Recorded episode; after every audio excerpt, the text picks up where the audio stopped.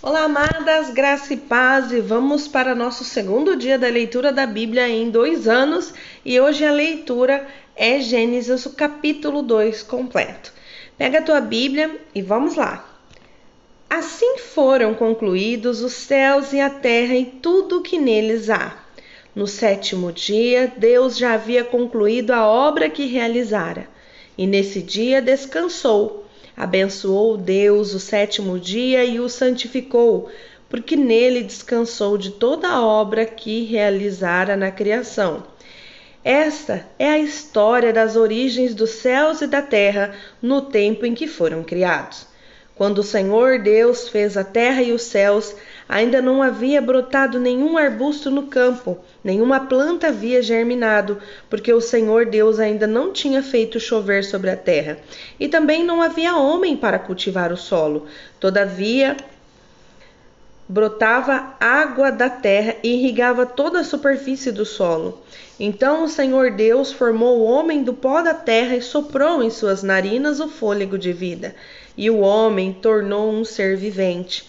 Ora, o Senhor Deus tinha plantado um jardim no Éden para os lados do leste, e ali colocou o homem que formara. Então o Senhor Deus fez nascer do solo todo tipo de árvores agradáveis aos olhos e boas para alimento. E no meio do jardim estavam a árvore da vida e a árvore do conhecimento do bem e do mal. No Éden nascia um rio que irrigava um jardim e depois se dividia em quatro. O nome do primeiro é Pison. Ele percorre toda a terra de Avilá, aonde existe ouro. O ouro daquela terra é excelente. Lá também existem o bidélio e a pedra de ônix. O segundo, que percorre, percorre toda a terra de Cuxi, é o Gion. O terceiro corre pelo lado leste da Síria, é o Tigre. E o quarto é o rio Eufrates. O Senhor Deus colocou o homem no jardim do Éden para cultivar e cuidar dele. O Senhor Deus ordenou ao homem: Coma livremente de qualquer árvore do jardim, mas não coma da árvore do conhecimento do bem e do mal, porque o dia em que dela comer, certamente você morrerá. Então o Senhor Deus declarou: Não é bom que o homem esteja só. Farei para ele alguém que o auxilie e lhe corresponda. Depois que formou da terra todos os animais do campo e todas as aves do céu, o Senhor Deus os trouxe ao homem para ver como este lhes chamaria. E o nome que o homem desse a cada ser vivo, esse seria o seu nome. Assim, o homem deu nome a todos os rebanhos domésticos, às aves do céu e a todos os animais selvagens. Todavia, não se encontrou para o homem alguém que o auxiliasse e lhe correspondesse. Então o Senhor Deus fez o homem cair em profundo sono, e enquanto este dormia, tirou-lhe uma das costelas, fechando um lugar com carne. Com a costela que havia tirado do homem, o Senhor Deus fez uma mulher e a levou até ele. E disse então o homem: Esta sim é osso dos meus ossos e carne da minha carne. Ela será chamada mulher, porque do homem foi tirada. Por essa razão, o homem deixará pai e mãe e unir-se à sua, à sua mulher, e lhes tornarão uma só carne. O homem e a sua esposa viveram nus e não sentiam vergonha. Nossa, quando eu leio o capítulo 2 de Gênesis, eu vejo como que Deus é bondoso e misericordioso com o homem. Ele fez o homem para ter intimidade com ele. Ele fez um jardim maravilhoso para que o homem pudesse habitar neste lugar e ele observando que o homem estava só, sem companhia, sem alguém que o correspondesse, ele criou a mulher para o homem. E nisso, desde o princípio, Deus disse para ele que o dia que ele comesse da árvore do bem e do mal, ele morreria. Nós fomos feitos com o propósito de passar a eternidade em intimidade com o Senhor. Nos próximos capítulos nós vamos ver o que, que aconteceu. Mas todos nós conhecemos a história do pecado original, da desobediência ao Senhor. Mas vamos falar aqui desse Deus maravilhoso, esse Deus maravilhoso, volto a repetir, que fez com que o homem participasse daquilo que ele construiu. Ele construiu e viu que era bom, e ele não deu nome àquilo que ele construiu. Ele chamou o homem para participar deste momento solene da criação de todas as coisas. Eu fico encantada, maravilhada e emocionada porque Deus sempre nos convidou a participar do plano dele, Deus sempre nos chamou para viver essa intimidade com ele. E o fato de nós estarmos aqui hoje é uma continuação de um sonho de Deus desde o princípio.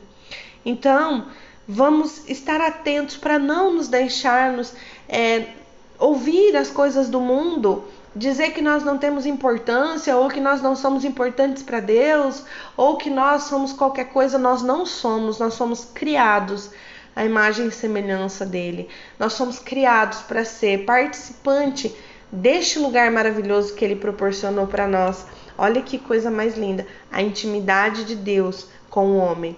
E nunca o homem foi enganado por Deus. No versículo aqui, ó, versículo 16 e o dia em que comer dela, certamente você morrerá. Eu um dia parei para pensar sobre isso e fiquei imaginando, por isso que a gente sofre tanto quando a morte acontece. Quando alguém que nós amamos muito morre, por que nós sofremos tanto? Nós sabemos que nós não somos dessa terra, que nós somos viajantes aqui, que o nosso lugar é o céu, que nós estamos de passagem. Mas por que nós sofremos tanto quando alguém, né, é, é, eu, eu falo, uso essa palavra, alguém é promovido para ir para o céu. Por que, que nós sofremos tanto? Porque nós não fomos feitos para conhecer a morte. Futuramente, nos próximos capítulos, vamos ver que a morte foi resultado de um ato humano falho do homem. Então, que nós venhamos a perseverar e conhecer a palavra do Senhor todos os dias. Oremos, Pai, obrigada por nos proporcionar este momento tão magnífico com a tua palavra. Conhecer as tuas escrituras nos mostra o Deus maravilhoso que nos convida a fazer parte da sua história. Pai, obrigada, meu Deus, obrigada, porque eu sei que este dia foi o Senhor que nos deu, o ar que respiramos, é porque o Senhor nos deu esse fôlego de vida. O Senhor nos criou para cumprir o seu propósito. Obrigada, Senhor. Nós só temos gratidão a Ti por nos proporcionar a conhecer essa história linda onde o Senhor fez com as próprias mãos. Pai, muito obrigada. Eu te louvo por cada vida que está ouvindo esse podcast, por cada vida que está nesse propósito e que, em nome de Jesus, eles não venham a desistir. Que, pelo contrário, Senhor, que se estenda esse desafio para mais e mais pessoas e que quando terminar esses dois anos nós possamos olhar para trás e ver o quanto nós aprendemos do Senhor, o quanto crescemos com o Senhor. Obrigada, meu Deus, porque no nosso país nós podemos ler a Bíblia, nós temos a Bíblia em abundância, mas nós clamamos ao Senhor pelos lugares que não possuem, Deus. Oh, papai, pelos lugares de perseguição à tua palavra, Senhor, onde as pessoas elas não podem ter uma Bíblia como nós podemos ter hoje. Que o Senhor tenha misericórdia desse povo, meu Deus, e que eles possam, papai, conseguir encontrar formas de te conhecer, de estar buscando ao Senhor, porque sabemos que nesses lugares eles são sedentos e famintos por tua palavra. E nós aqui, tendo em abundância, às vezes nós não temos essa sede e essa fome. Então, restaura, Senhor, em nós a fome e a sede por tua palavra, por ouvir e te conhecer. Meu Deus, eu cheguei em polvo, né? Gente, muito obrigada por ouvir mais esse áudio. Se você está no grupo do WhatsApp, manda lá um feedback, envie para pessoas para estarem participando também, para que o nome do Senhor seja glorificado. Você também é participante, mas você também é peça fundamental. Que você possa ser também um incentivador de pessoas.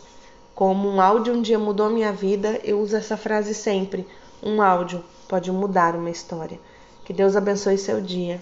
Graça e paz. Até amanhã.